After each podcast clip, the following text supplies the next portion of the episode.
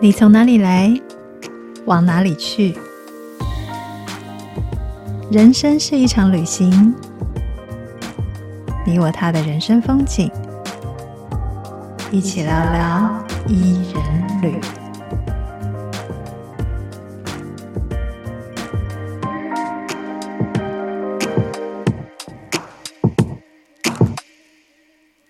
大家好，欢迎收听伊人旅聊聊吧，我是依依。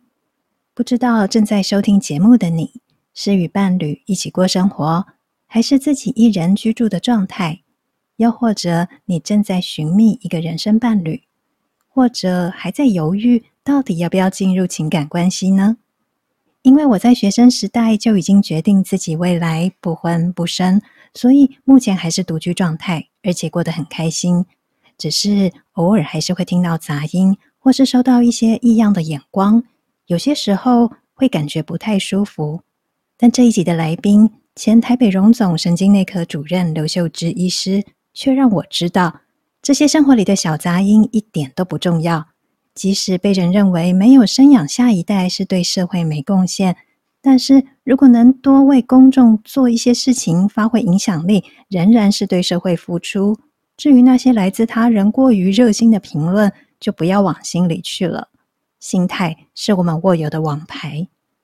刘秀芝医师是我的高中大学姐，看了好多她发表在报章杂志上的文章，以及她的书籍，我也把她当成一人生活的模范。持续学习，好好睡觉，乐观活跃，多与朋友互动，做一个自在的人。今天这一集，我再一次从她身上学习到好多。欢迎您将今天的节目收听到最后。我已获得刘医师的同意，将为您选读他发表在宝瓶文化出版的《你怎么看待老年，他就怎么回应你》一书里的文章。超前部署才能潇洒独居，内容非常精彩。好的，我们今天的题目就是超前部署的潇洒生活。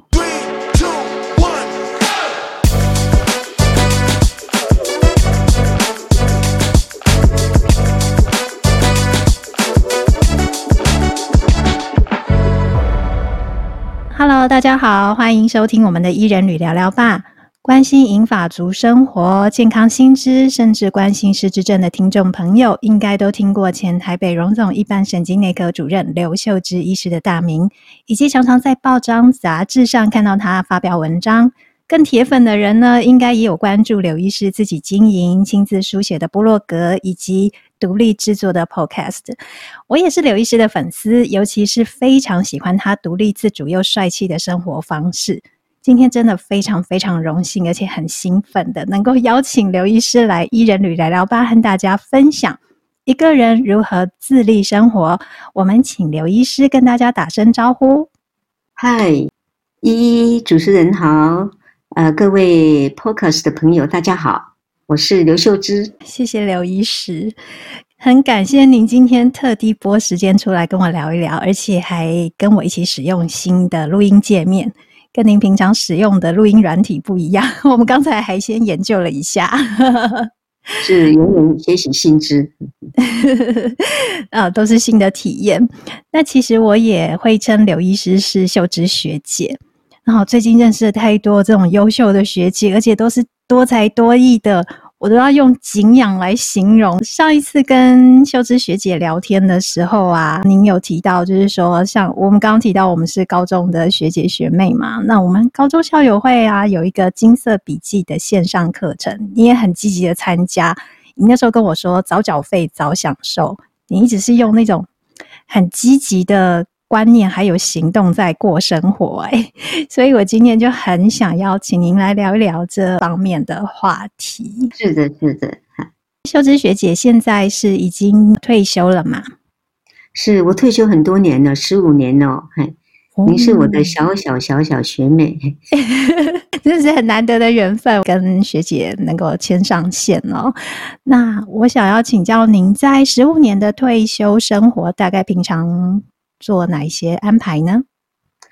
我其实是为了退休而退休哦，因为我要除了说呃工作以外，我完成阶段性的工作，我希望有时间呃来好好的享受生活，过呢不是完全医疗的生活，所以很忙哎。我喜欢看书，那除了一般的书以外呢，我继续看医学期刊。以前还在当医师的时候，忙得没有时间好好看医学期刊嘛。那现在就有时间了，所以我每天早上起来一定是打开电脑看新的医医学的新知哦。那我有上一些课，包括说是上 KTV 的课哇啊，还有有有有 KTV 的课，有有英文的，有有中呃国语的跟台语的啊，然后呃参加社区大学的。呃，践行的走入山林的活动，呃，然后我还有一群朋友嘛，会一起去旅行，呃，吃喝玩乐啦，哎，那个都是很愉快的事情，所以每天都忙得很累，听起来好充实哦。而且我很佩服的就是，您在退休后每天都还是有在 study 新的专业的资讯，我觉得这一点很令人敬佩。那是因为那本来就是我的兴趣。那以前工作的时候没有时间好好的看，那我现在就可以好好时间的看，而且没有没有压力，没有说是多久一定要看完呐。对，而且那也是我写作的来源，因为我有两个专题在要写，所以有两个专栏。那专栏就有找题材啊，所以医学期刊是呃我很重要的来源。哦，刚刚忘了讲，我还每个礼拜呢回去台北荣总的神经内科参加病例讨论会。那是我学习新知，呃，医学医学新知一天到晚在在前进嘛，所以我跟上跟得上了。现在的年轻医师很不得了啊，他们进步的很快，那都很会表达。他们是新的，就是新的医学知识啊，那一些疑难杂症，我跟着学啊。你看，我不用负责任，我是完全的学习跟享受。所以我觉得啊，难怪那个看您就是定期发表的专栏文章啊。也可以，我们这些读者也很幸福诶，也可以一直学到新的知识。我刚才会提到说很敬佩这一点，是因为很多人在工作的时候就把工作当成必须要做的事情，然后失去了热情，所以在退休后可能就啊，赶快把那些东西丢到一边去，再也不要碰了。然后听到您就是每天还继续，而且甚至是有一个固定的，好像当做自己每天固定的行程，我觉得这一点就是，嗯，我要学起来。是是，我我对我对医学是很有兴趣，我对当医生也很有兴趣。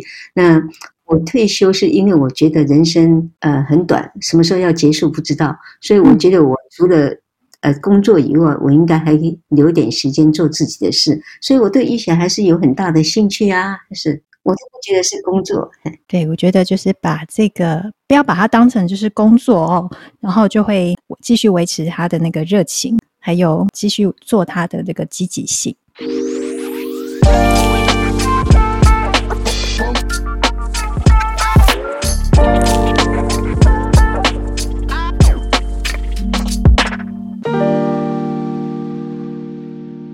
我想问一下学姐哦，因为从您的很多发表过的文章里面有看到啊，您在很早的时候就选择单身独居的生活方式嘛。但是我们现在的社会风气好像是比较接受的，可是它是慢慢转变而来的。那不晓得您有没有曾经遇过，就是说外界可能给你一些不是很友善的对待，或者是？那总是会给你一些奇奇怪怪的建议，这样子。呃，我倒是完全没有哦。那我选择独居是因为我，我觉得我我就是要 独立自由。那而且我我觉得我个性不太好相处哈，所以说还是独居比较好哦。那我我从来都没有觉得说，我那时候选择我是从小就选择独居，我一直都没有说这样子受到啊不好的待遇或者是歧视。那唯一的不方便是。尤其是现在很多旅游都是人家夫妻一对一对的，那个我就没办法跟，那个也不算歧视啊，对不对？嗯嗯，嗯。所以我我我倒是不觉得，哎，不晓得会有什么处置。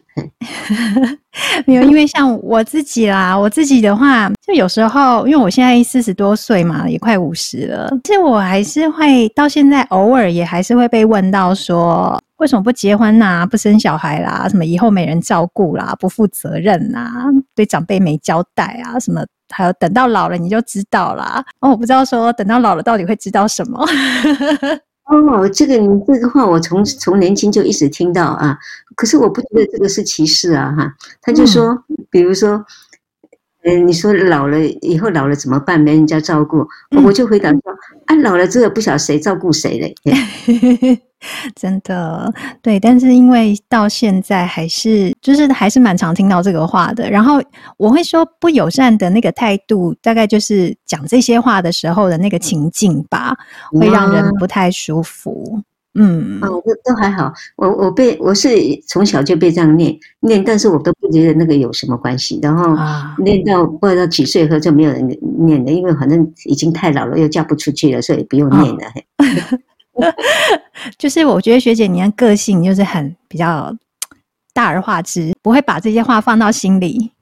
我跟你说，我妈妈说，哦。我去哪个地方？我去欧洲买了这件什么衣服啊，还是什么棉被之类的哦，哦要给你将来当嫁妆。我就跟我妈妈说：“哦、你还是现在给我吧。”我嫁出去的时候，这些都已经过时了，你知道吗？嘿，哎、哦，会这样讲啊？嘿，是，那就给我了。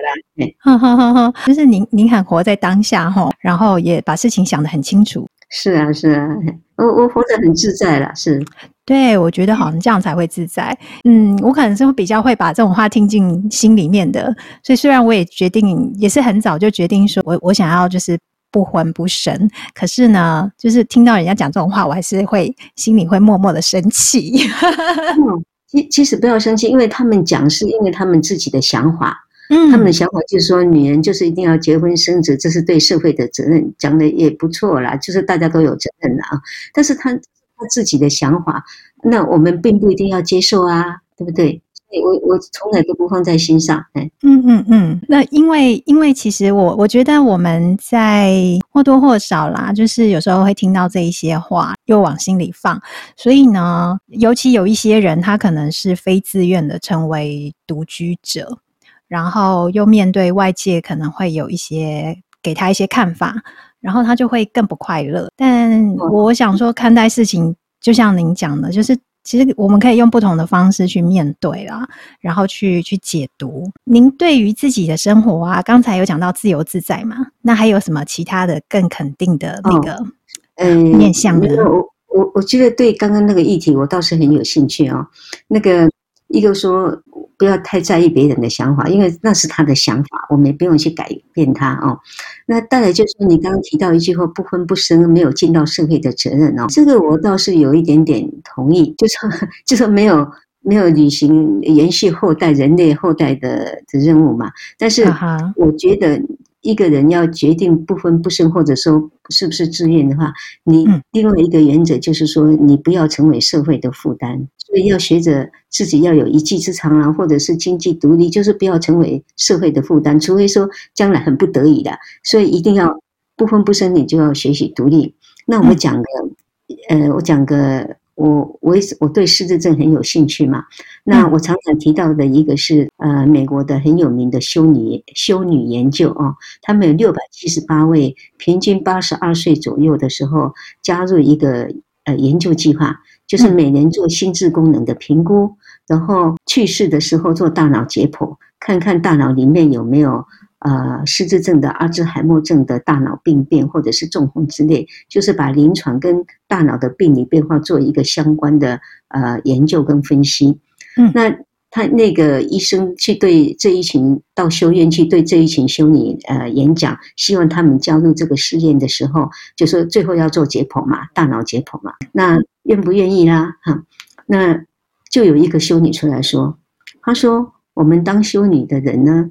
呃，因为没有结婚，所以就是没有后代，没有尽到啊、呃、照顾后代的任务，所以我觉得我要参加这个试验，我将来死后做大脑解剖，我认为这个是我不婚不生当修女的对后代的一个贡献。这句话很感人，结果是很多修女都跟着就加入这个试验了，将这个修理研究对失智症提供很大的贡献。就是我们可以用不同的方式对这个社会提供我们的贡献。自己在做的事情是，如果能够对社会是有影响力的，然后是对公众是有帮助的。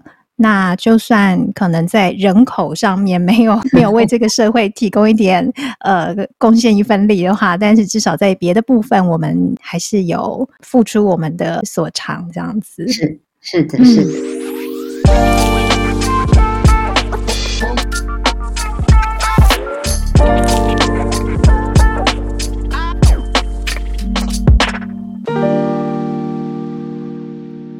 刚才学姐有说到嘛，就是像在可能参加旅行团的时候啊，因为常常都是 couple 的形式参加，然后如果说是自己一个人参加的话，会不方便吗？我不会不方便。我呃，我刚刚讲的是说，人家有些，比如说我们三对夫妻啊，哦嗯、一起开车去旅行，那个我就不能参加了。但是我并不一定要参加那个啊，啊。我觉得我很幸运，因为我开始决定，就是说单身的时候。呃，大家那种观念比较少嘛，哦，那现现在这种观念就很普遍了，所以我越来就越自在，而且很多人对单身的女性也都能够接受。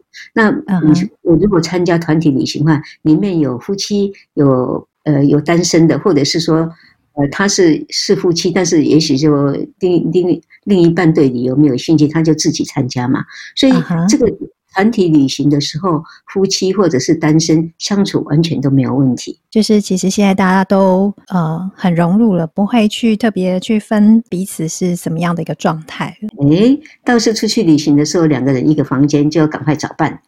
啊，这个没问题啊。这个是当然是比较娱乐这方休闲娱乐这方面嘛。可是像是生病的时候啊，我记得。呃，您有动过那个腰椎的手术，然后术后也有一些时间是行动不是很方便的。那您又自己一个人住，那如果说一个人住的，然后又碰到生病行动不便的时候，家里的摆设啦，或者是说常用物品的摆放，有没有什么可以事先调整的撇步？呃，其实我是很幸运哦，因为开这种刀是事先就知道要开的。所以是英文叫做 elective，就说是呃事先计划好，不是那种急诊刀哦，不是说急诊刀你心里心里跟实际上都不能准备，因为我知道哪一天要开腰椎的刀嘛，对不对？所以呢，我知道开完刀之后那个腰带还不能弯哈，呃，不能够不能够弯下去拿东西，那会比较慢，所以事先就要准备好啊。那我地方很小，我倒是都没有什么不方便，只是要准备吃的东西，嗯。所以呢，我就每天都买一点点东西啊，放到冰箱啊，哎，那很多朋友知道我要开刀，他们就会准备一些煮一些吃的东西，弄成小包，一小包塑胶袋包的一包一包，我就放在我的冰冻那个冰箱的冷冻柜里。那我只要把它拿出来，电锅一加热，我就可以吃啦。所以事情都准备好。那结果呢，只有一样做，哎呀，我那个冰箱的那个冷冻是在最下层，你知道吗？所以。后来呢，我开完刀回来之后，呃，我就有好朋友，比如三个好朋友，他们就会轮流来，呃，隔几天不是天天来哦，隔几天就来，就把哎，帮我把那个冰箱底层的拿几包上来，而且前前几天还要换药，因为药在我的备货嘛，我没有办法自己换，他们会帮我换，这只有这点，其他都没有什么不方便。那朋友会来看呐，嘿，但是一个原则就是说，你要有一。多一点朋友，不要都一直从头到尾麻烦一个人，那个人也很累。人家有自己的呃家人呢要照顾。刚才学姐有提到一个重点哦，就是说如果这个手术它是呃已经预先知道的，然后你就在手术之前先把自己生活里面会就是之后会用到哪一些的东西，或是吃什么东西，这些就都先先准备好。一些动线呐、啊，自己也先在家里安排好，嗯、呃，稍微调整一下，因为有些人可能家里东西比较多，这样子 至少要给自己一个好走路的空间。嗯、然后，反正至少在呃这个不方便来临前，能够先处理的、先安排的，要先做，也算是对自己一种负责啦。而且我跟你说，我开刀的时候，那个呃护理师。他们大概要做出院的准备，就一直在问我说：“我出院之后要跟谁住？”我说：“我出院一个人住啊。”他们就说：“你不能一个人住啊，哈啊，嗯，考虑看看要去跟谁住，或者是要请人家来家里照顾。”那我想了一下，嗯，第二天又告诉说：“我还是一个人住。”他们都觉得很惊讶。我 我进去，我住院的时候是一个人拎着包包进去住院嘛，那个没问题嘛，哈，开刀。开完刀之后，我知道没有办法一个人自己回家，所以我那时候就会麻烦朋友事先讲好，我哪一天出院，请你开车来带我回去，这样子。所以还是要麻烦朋友，但是呢，你可以事先呃问人家有没有空，哎，那事先安排好，但是不要麻烦朋友太多，还是哦，我我觉得哦，就是好像其实所以就是自己住的人呢，独居的人，嗯、呃，要对自己的生活也要有点敏感度。嗯，然后要会想，然后也才会去做，才会先去做好一些安排。因为比较怕是说自己对生活也不够敏感，然后碰到事情的时候就想不知道该怎么办，然后变成好像旁边的人可能就啊看不下去，可能要赶快来帮忙这样子，或是对你很担心。那但是如果对自己能够多一点敏感度啊，然后多做一些，就是还有一些生活能力能够训练一下的话，好像是比较好。而且朋友平常我们从小到大嘛，就有不同阶段的朋友嘛。嗯，那呃，朋友是来往是相互要沟通的啦。就是你不能平常都不跟人家交往，然后忽然需要的时候说找人家，那人家不见得会帮忙啊。哎，对啊，因为这种患难见真情的朋友哦。一定是平常是互相付出的，不是那种因为好像啊未来我可能会发生什么事，或者我即将发生什么事，然后就赶快去找人，呃，就说哎、欸、来帮我这样的。可是好像自己对人家也不够关怀，不够付出，这样也还蛮奇怪的。不如付费去找专业的照顾者。哎，有时候也很难找哦。嗯嗯，对，现在好像越来越难找哦。是是，而且你找来不见得就是合适嘛，哦，那那没有办法，还是要找，就是看情况了，是是。对对对，因为就是如果真的朋友不多，然后几个朋友也没有空可以来帮忙的话，就真的只好要先找好一般的看护这一些了。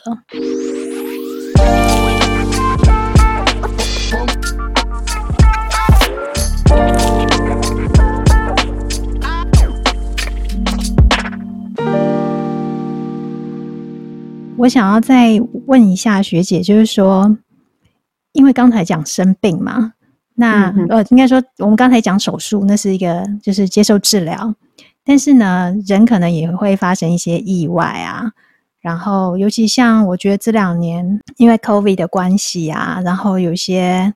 新闻会报道是呃什么在哪里就突然发现了一个呃在家里可能昏迷很多天的谁这样子，然后多多久之后才被发现？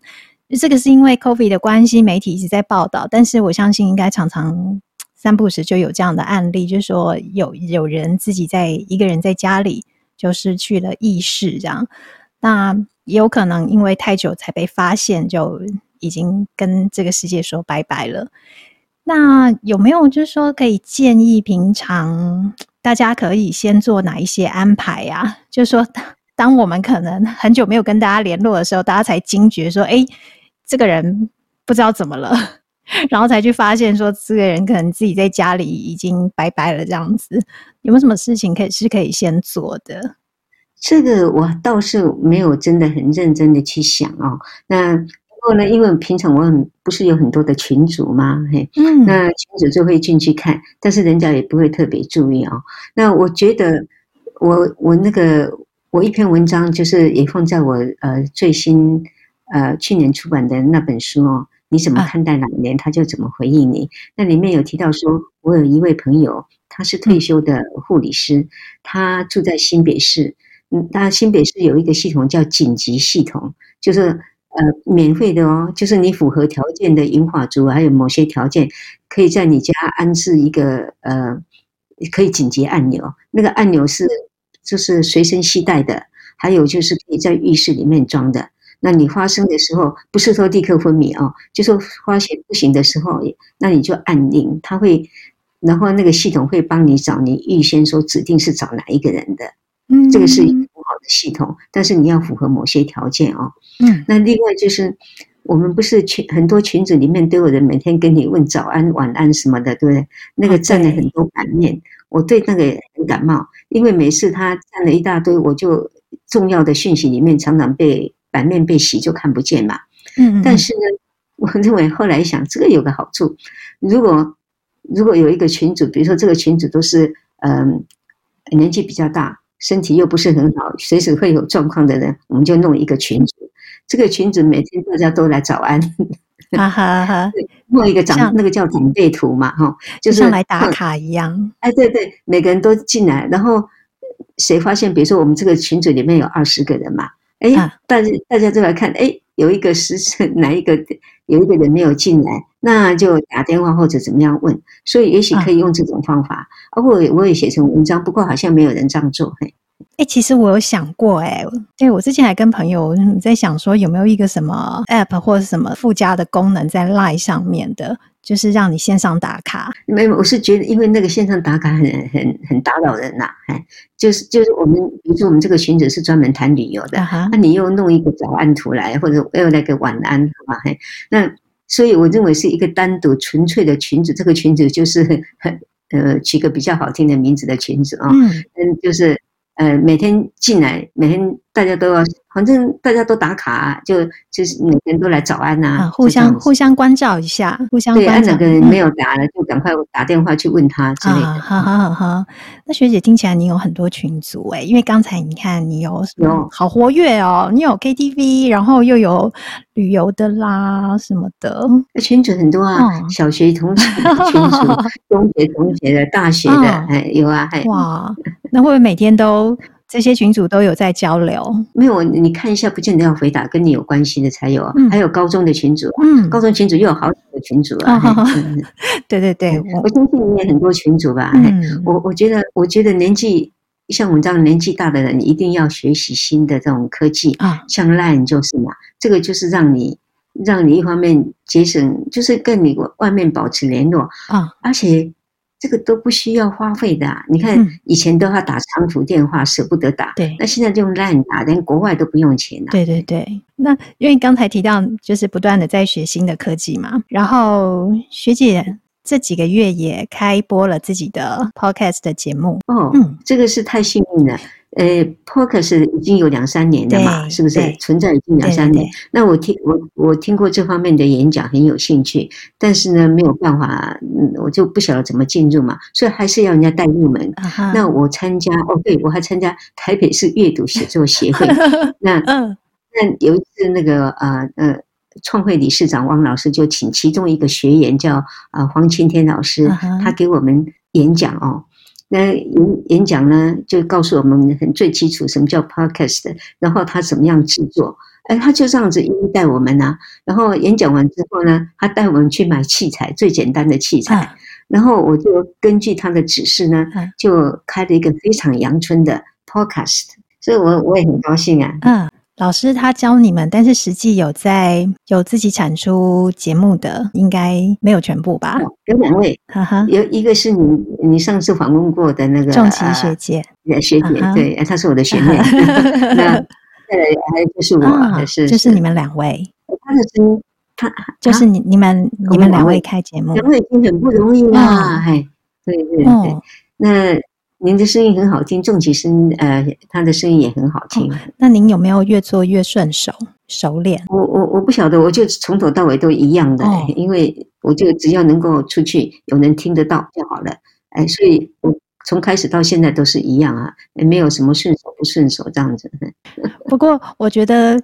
一个有一点很棒，就是因为您发表了很多文章，您的节目用您自己把自己的文章朗读出来，然后让听众可以用听的就听到您的那些很棒的内容。是啊，我的节目没有您这么精彩，因为你有这个互动，你可以访问人，嗯、而且你真的是很专业的感觉啊，真的是很专业。我我我纯粹是说，我对 Podcast 有兴趣，那我没有时间再去，也没有时间再去学习，像你说更进一层。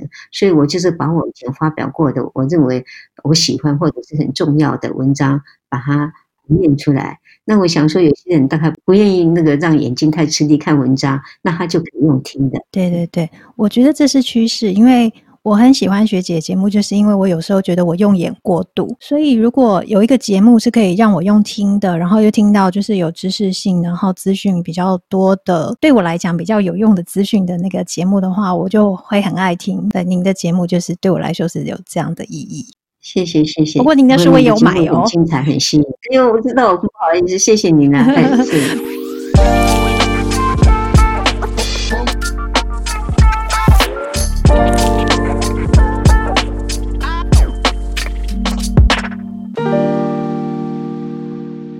呃，学姐，您在不管是说怎么样去好好过生活，以及在失智症的研究上面，都提供了很多的新的观点嘛。那您在一直在学新的东西的话，我看您的文章就是不断学习新的东西，其实对于大脑的活化也是很有帮助的。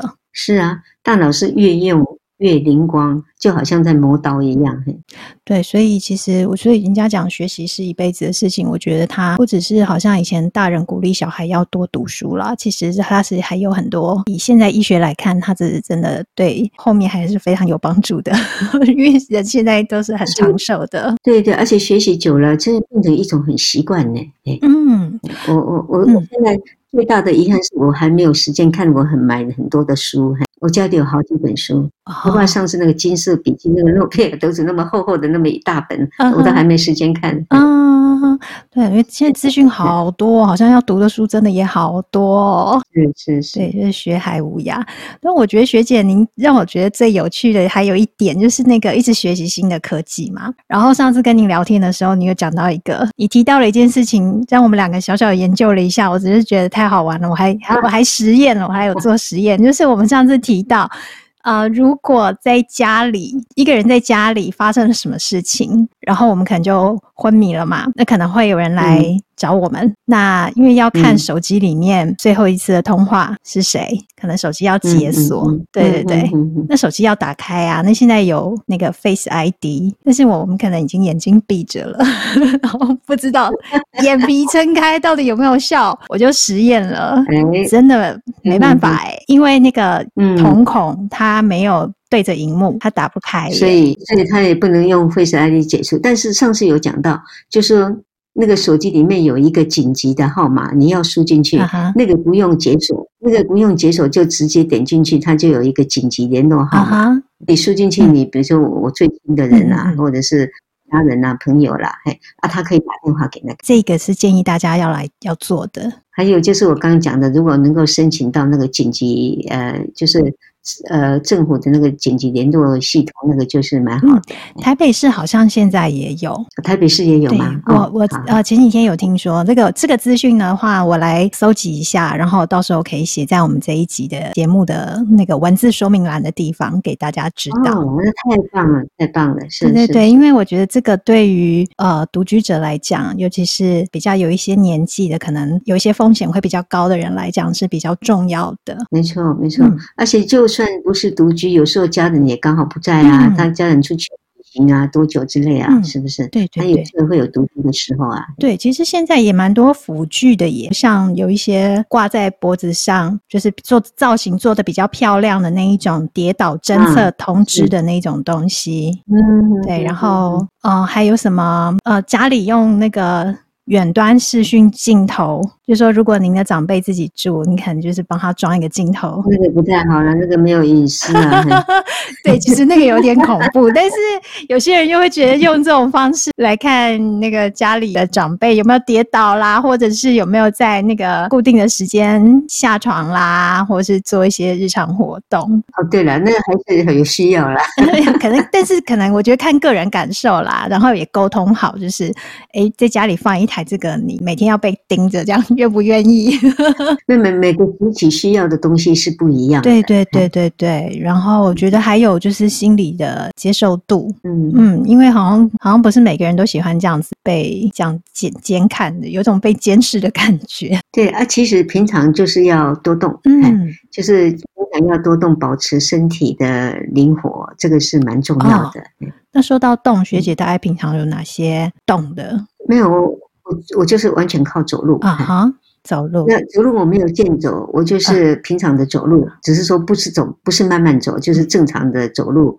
呃，我我我脚步，我人很矮，所以我脚步很那个步伐很短，那我速度很快，那是正常，对我来讲是正常的。所以我去我去哪里能够走路就尽量走路，那是我唯一运动。哦，对了，我会。我参加很多活动，去爬山呐、啊，爬那个郊山啊，哎、啊啊欸，有些山还不太好爬，还攀还拉绳子哎，哇，攀石子的哎，哎，不过因为都是有同伴，啊、所以都会有人拉我一把，或者是看着我，所以没有跌下来。哈哈哈哈，那还有会去拿那种登山杖的吗？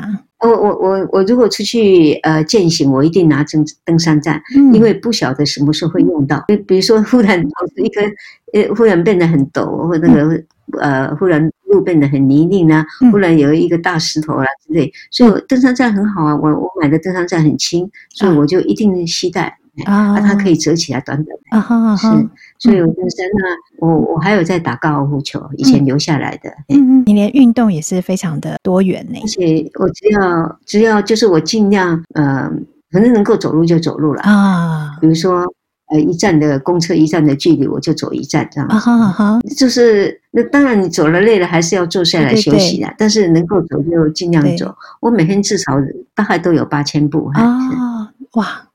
很容易哦，很容易。我今天还没有走到八千步。其实八千步很容易，你出去菜市场绕一圈啊，啊，这里看看，那里看看，当然那个慢慢走这样子，买个水果啊，买个什么东西的，哎呦，那个就三千步了。然后 要出去吃个饭呐，或者是做个什么办点事情啊，这样这样走来走去，光在台北市。啊，搭公车、搭捷运，这样绕一圈下来就八千步，嗯、哼哼哼很容易。所以你你是有戴那个手环的，还是用手机？啊，对对，我戴那个很很简单的那个手环，好好好，用手环来计步嘛，然后也可以看一下自己的心跳啊，那一种。对对，没错没错。我觉得那个现在也是蛮必备的。我我倒是不担，我才不太担心心跳那些，啊、我只在看我走几步。嗯，哦，我这样听了，我想说，我等一下可能要出去外面走一下。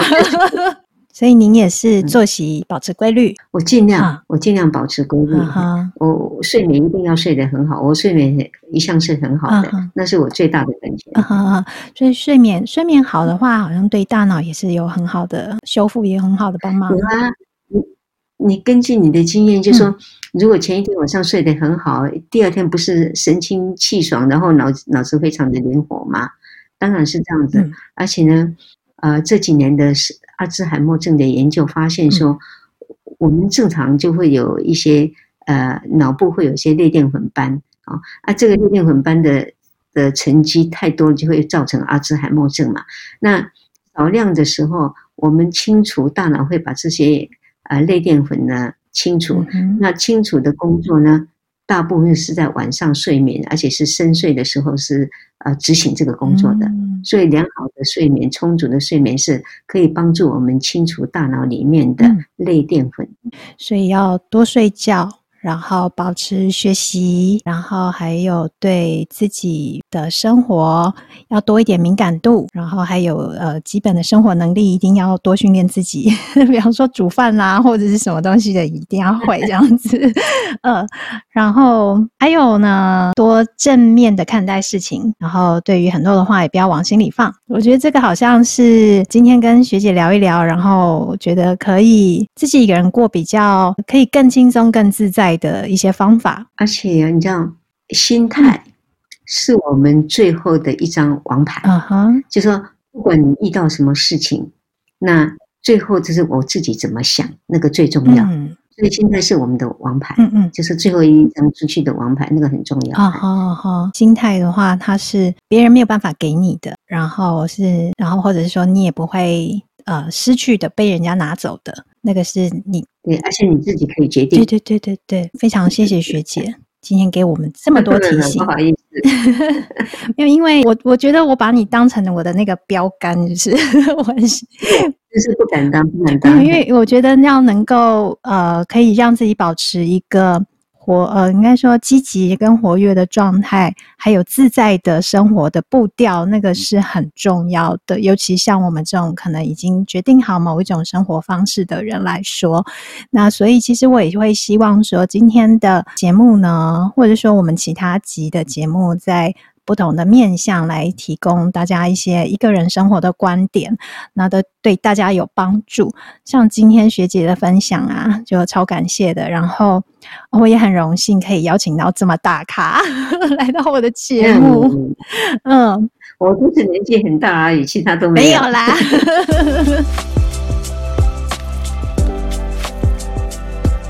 好，那我们就今天先聊到这里。好的，嗯，那我们一起就先跟听众说拜拜。好，谢谢，谢谢，谢谢依依，呃，谢谢所有的听众。嗯，拜拜，拜拜。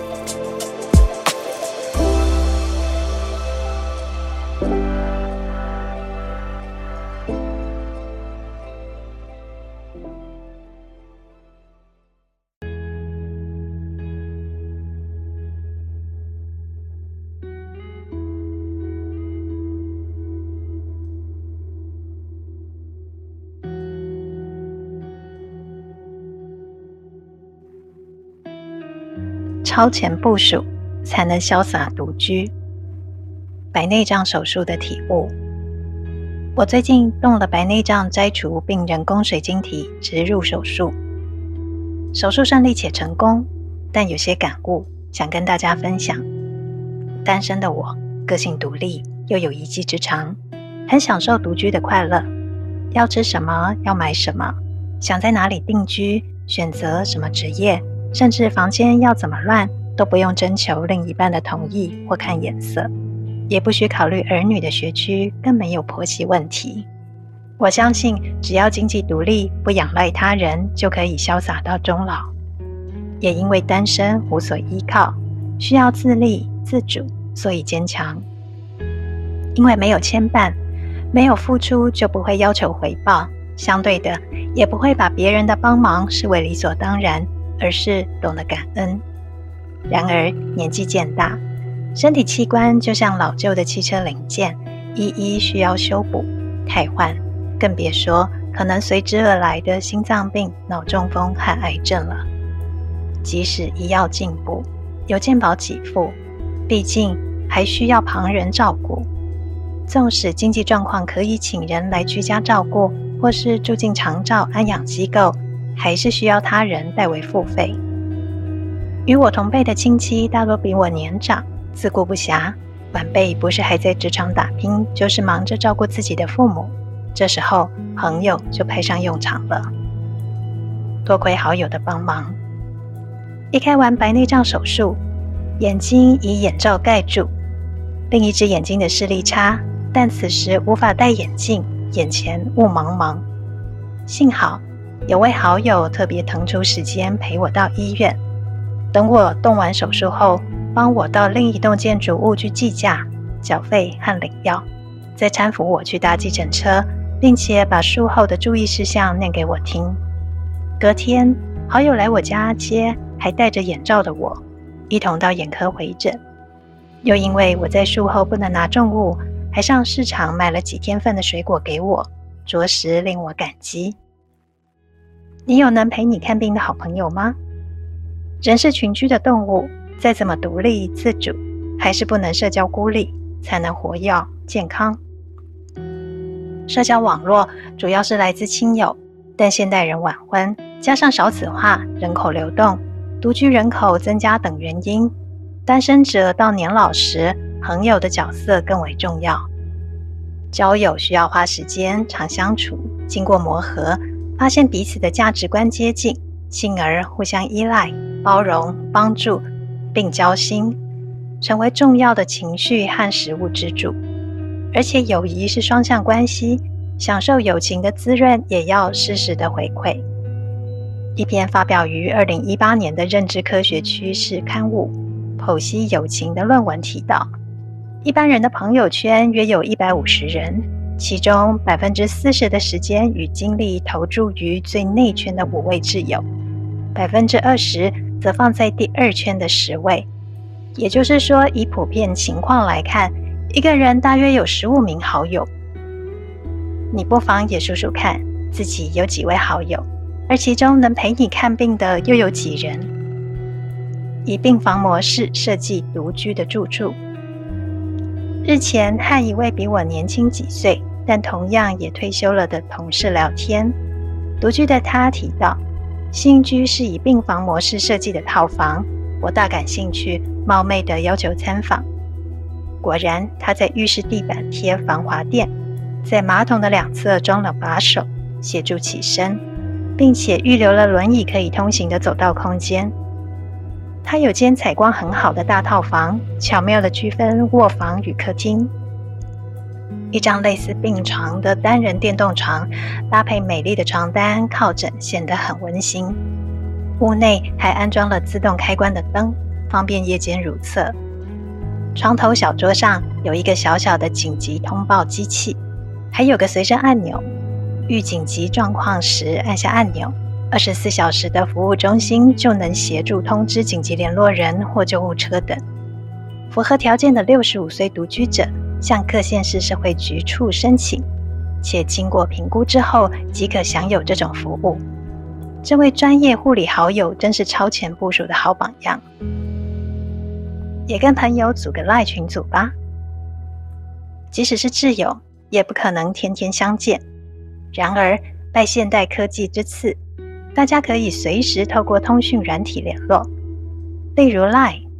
而且，一个人会有不同群组，虽然群组里的成员可能只是泛泛之交，甚至连见都没见过面，但是会令人觉得热闹且有归属感。我相对于在群组里每天早晚问安的长辈图不以为然，虽然发这些长辈图是想要表示关怀。但提供的讯息不多，又占版面，甚至可能会把重要讯息都洗版。不过，最近听到有独居老人在家过世几天后才被发现，令人觉得心酸又感慨。我在想，也许可以在通讯软体里设计一处让独居老人每天打卡报到的地方，将使独居老人更有安全感。